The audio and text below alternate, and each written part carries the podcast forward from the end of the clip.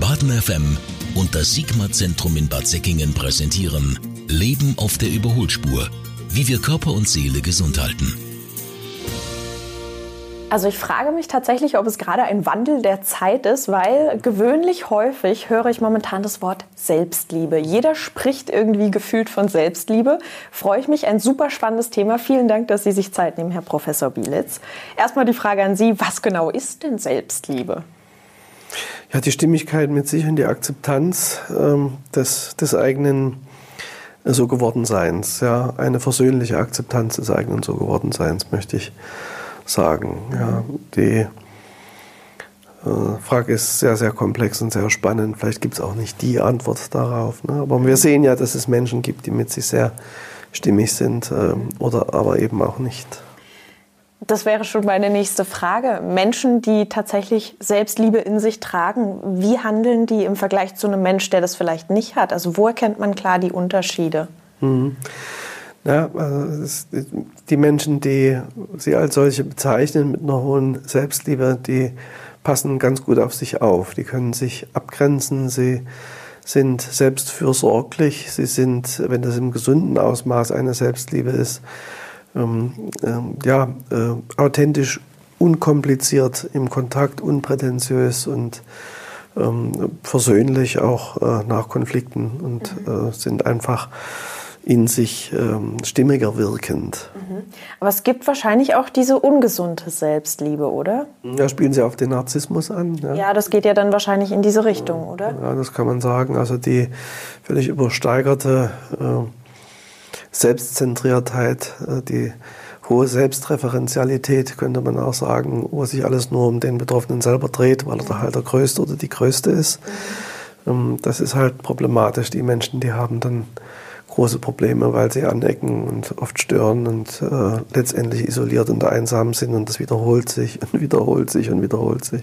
Okay, also ist quasi der Narzissmus, der ja eben dieses, diese ungesunde Selbstliebe irgendwie in sich trägt, ist das gleichzusetzen mit Egoismus quasi? Geht es in eine Richtung?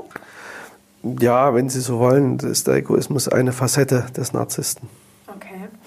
Ähm, Selbstliebe an sich klingt ja erstmal ganz schön, aber ist es uns überhaupt wirklich möglich, durchgehend in Selbstliebe zu handeln? Können, also würden Sie sagen, das funktioniert? Mhm.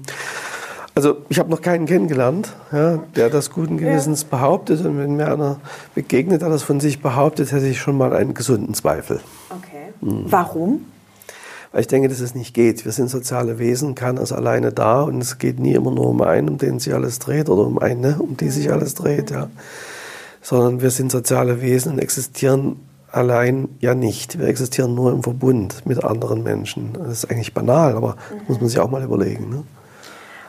Bei Menschen, die jetzt vielleicht äh, seelisch Probleme haben, mangelt es wahrscheinlich auch an Selbstliebe, oder? Ist das so richtig oder nicht immer? Ja, ist die Frage, was für eine Form der Selbstliebe das ist. Ja, wenn es eine krankhafte, narzisstische Form ist, ähm, selbstzentriert, dann äh, ist das eine ungesunde Einstellung zu sich selbst und zu den gewiss auch vorhandenen äh, Schwächen eines Menschen. Ich habe noch keinen getroffen, der keine Schwächen hat. Und mhm. das muss man sich halt bewusst sein, dazu stehen und sich dann aber auch damit versöhnen. Dann, mhm. dann kann das was werden. Ne? Wer das aber ausblendet und meint, er hätte keine Schwächen oder es konsequent verdrängt, verleugnet, nicht wahrhaben will, der, der hat ein Problem. Mhm. Und wäre dann Selbstliebe im Prinzip auch die schwächeren Punkte an sich selbst mitzulieben und zu akzeptieren, trotzdem aber willentlich die zu verbessern vielleicht? Ja, oder eben auch stehen zu lassen. Das meinte ich mit versöhnlich. Ja. Wir können uns nicht modifizieren oder anders. Sie können aus dem Jagdhund keinen Dackel machen und umgekehrt. Ja. Äh, wir sind, wie wir sind. Wir können uns allenfalls in Nuancen ähm, äh, verändern und äh, entwickeln, mehr oder weniger. Und was wir aber machen sollten, ist das Versöhnen mit dem, was war, was ist und äh, was ich vielleicht äh, nicht äh, hinbekommen habe, wo ich gescheitert bin und habe dann halt was anderes gemacht, wie auch immer. Die Versöhnung ist ein ganz wichtiges, zentrales Element in der Psychotherapie, auch die Versöhnung mit sich selbst. Mhm. Warum?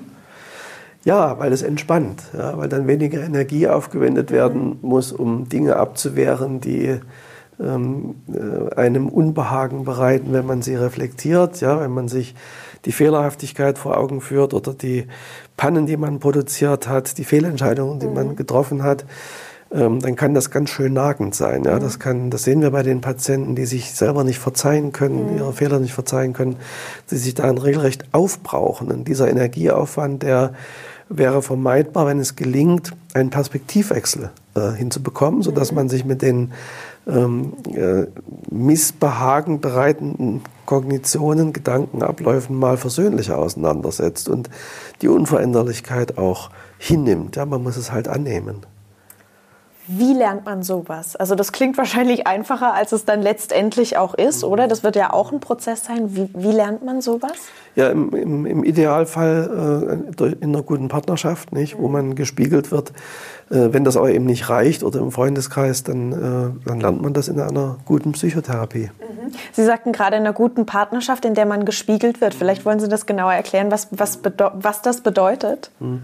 Ja, in einer, in einer Beziehung äh, die, die gut funktioniert, wird man gespiegelt und äh, setzt sich dann gemeinsam äh, mit Hilfe des Gegenübers äh, wohlwollend auseinander. Ja? In einer guten Beziehung wohlwollend mit den äh, Dingen, die gut gelaufen sind, sowieso, aber eben auch mit den heiklen Dingen oder mit den Dingen, die nicht so gut gelaufen sind, sodass man vielleicht auch eine fehlerhafte Betrachtung oder überwertige Interpretation der eigenen Fehlerhaftigkeit gespiegelt bekommt, um es dann anders äh, zu bewerten. Oder aber eben auch, dass man überhaupt erstmal aufmerksam gemacht wird äh, mhm. auf eventuelle äh, etwaige ähm, Haltungen, die man mal bedenken könnte, sollte, vielleicht auch müsste, um mit sich stimmiger zu werden. Mhm. Das kann man alleine nicht. Man braucht ein Gegenüber. Mhm. Die andere Variante, wie Sie gerade sagten, wäre dann die Therapie. Was gibt es denn da für Therapieformen, beziehungsweise was machen Sie im Sigma-Zentrum?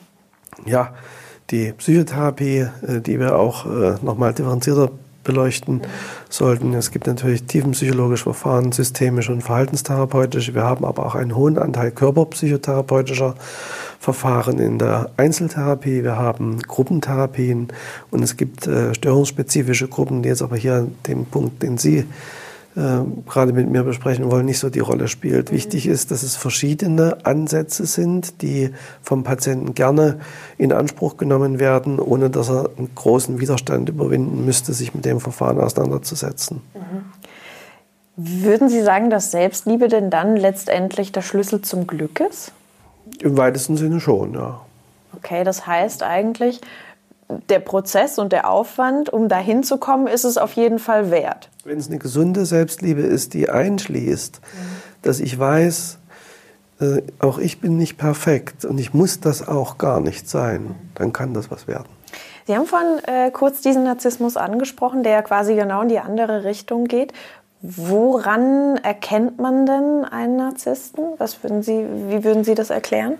Ja, eben. Ein Mensch, der sich permanent nur um sich dreht und äh, nicht mehr reflektiert, äh, was äh, für eine Auffassung vielleicht ein anderer Mensch hat, äh, der davon restlos überzeugt ist, dass er großartig ist und dass äh, eigentlich ähm, andere, die in, in vielleicht gleichartiger ähm, Lebenssituation sind, in gleichartiger beruflicher Stellung, äh, weit unterlegen sind. Ne? Also der Narzisst, der kommt dann schon mit stolz geschwellter Brust daher, was kostet die Welt? Und er meint, er ist halt ähm, über allem stehen, ne? wenn das sehr stark ausgeprägt ist. Ja, die, die äh, zeichnen sich auch, auch oft dadurch aus, dass sie einen überschwemmen, äh, sprachlich, also in einem Redefluss. Und ähm, wenn das dann auch noch manisch entgleist, was ja auch noch vorkommen kann, dann äh, haben wir schon eine ordentliche Psychopathologie. Mhm.